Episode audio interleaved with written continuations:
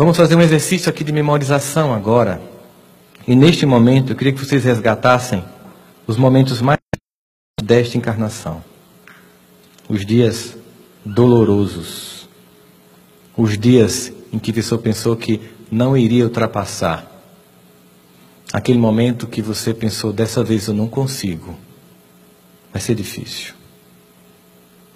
E neste momento em que você retoma essa memória, lembre quem ou quais pessoas estenderam a mão, fizeram a diferença e lhe ajudaram a levantar de novo.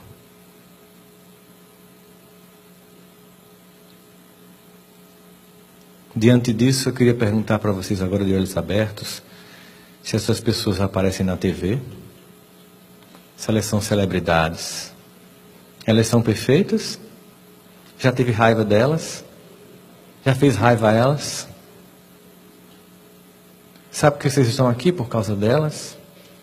O que seríamos de nós sem elas? Elas aqui é importam. Tudo já foi dado.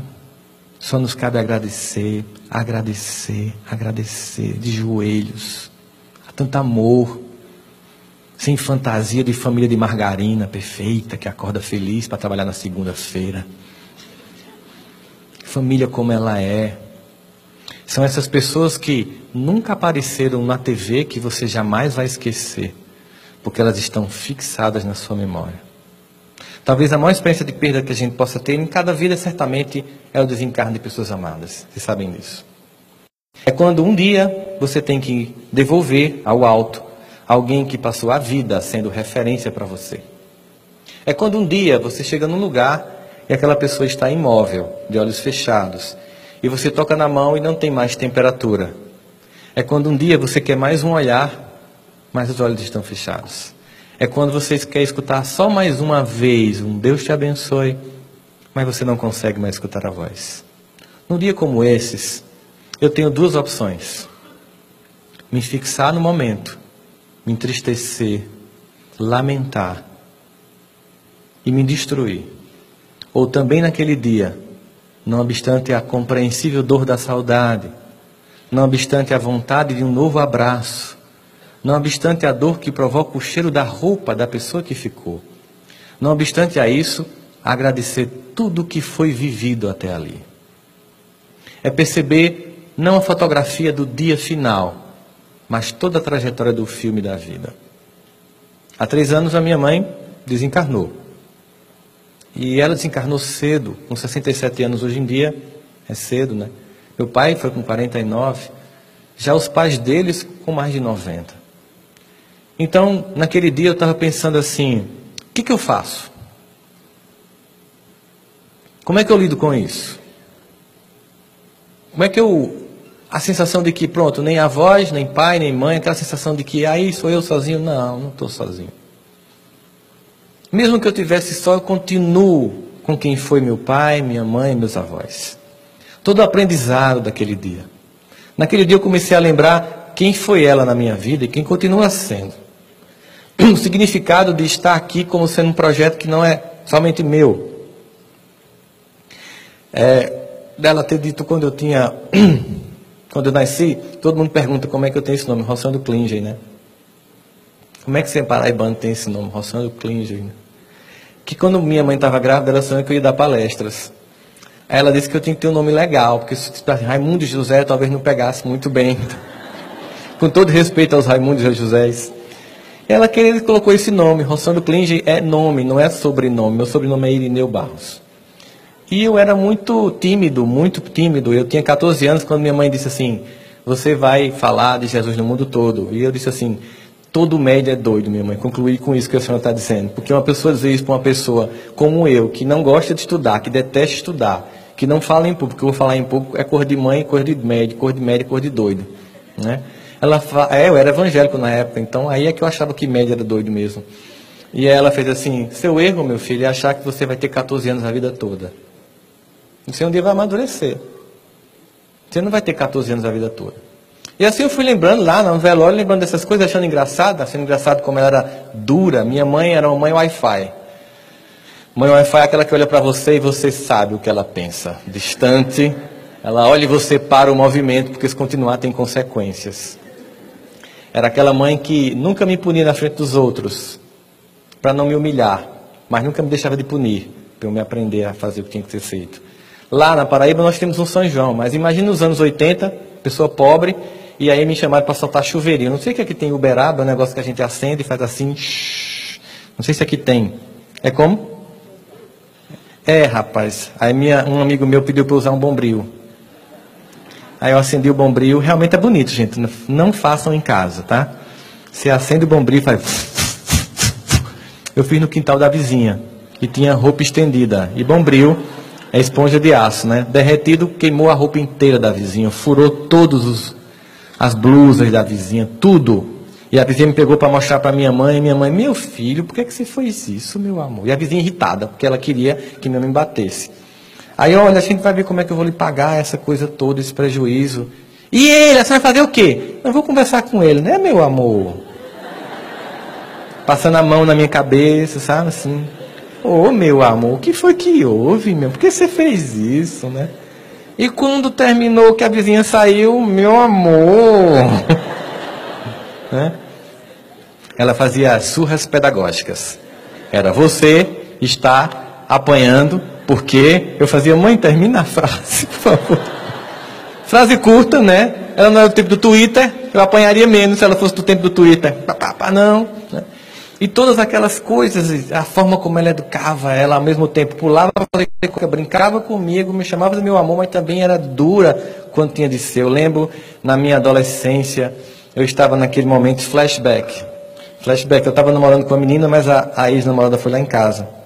E aí eu pensei que minha mãe tinha ido trabalhar e que tinha demorar a voltar, e quando ela chegou em casa, ela abriu o quarto e eu estava fazendo tudo que você não quer que sua mãe veja você fazendo.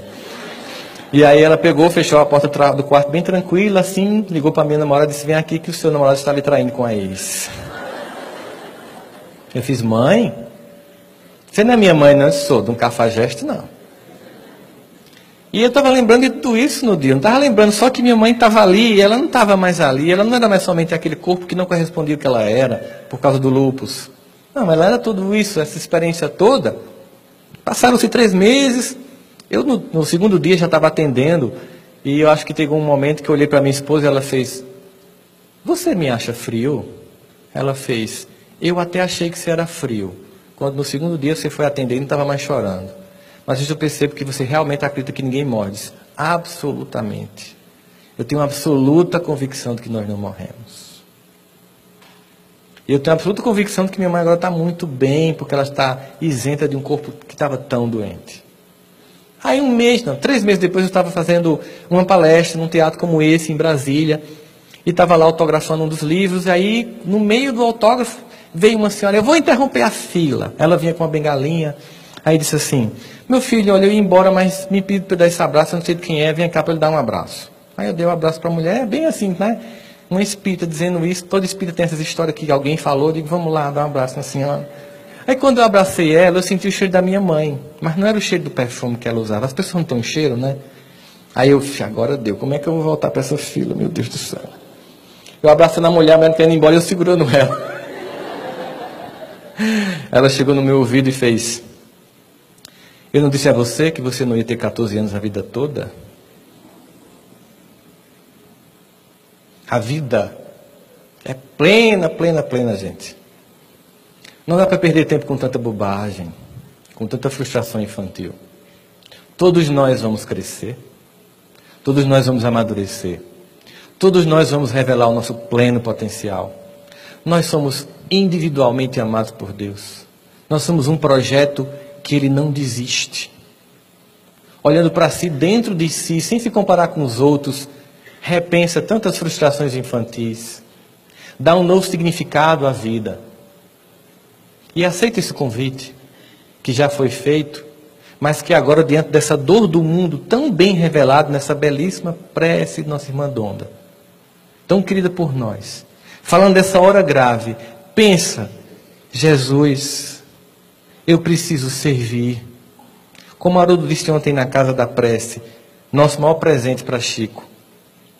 Realmente pegar o Evangelho como ele e viver esse Evangelho Para além das minhas querelas pequenininhas, ou apesar delas, e até mesmo com elas, trabalhar por um mundo melhor, sabendo que depende de cada um de nós a construção de um novo tempo. Que não importa as condições que eu tenha, basta eu dar a pequena parte, que todo o milagre do resto vai ser feito. Que nenhum de vocês saiam daqui hoje de manhã que não seja com a absoluta convicção do quanto Deus ama a cada um de nós, do quanto Ele espera de cada um de nós, e de perder o medo e a dúvida de que não é capaz. Que a gente possa olhar para dentro das nossas sombras, se enxergando com autenticidade, com acolhimento das nossas crenças interiores, para se soerguer. Porque nós vamos passar um segundo dia. Nós vamos conseguir ultrapassar todas essas etapas. Nós vamos conseguir escrever a nossa segunda carta a Timóteo. Nós vamos agradecer por uma carreira cumprida, para nos preparar para uma outra lida começar mais fortes, mais capazes. Que a vida pessoal de cada um de vocês seja plenamente abençoada com aquilo que cada um de nós está sentindo aqui hoje, nesse teatro, nesse dia, essa energia impagável. Que ela também possa reverberar para os nossos irmãos que estão nos assistindo pela internet e nos ouvindo pela web rádio. Que eles possam sentir toda a energia que emana daqui deste teatro, dessa cidade tão simbólica para nós, do cristianismo. Porque um dia, quando os preconceitos cessarem, a figura de Chico não será apenas para nós uma referência, mas para muita gente como tantas outras pessoas no campo da fé ainda hoje são para nós referência. E que cada um daqueles que vocês amam, estando fisicamente na terra ou já ausentes dela, recebam o nosso profundo sentimento de gratidão, a nossa reverência, o nosso estado de plenitude, por estarmos aqui gratos a um Pai que muito nos ama e que nos deu novas chances, sempre nos dará de se soerguer para que as nossas almas se levantem diante de Deus, para servi-lo, para amá-lo, para a construção de um novo tempo, regenerando o único território que nós temos, o nosso coração, para que a partir disso todo o planeta também se regenere. Muita paz, muita luz e muito obrigado pelo carinho de todos vocês, gente.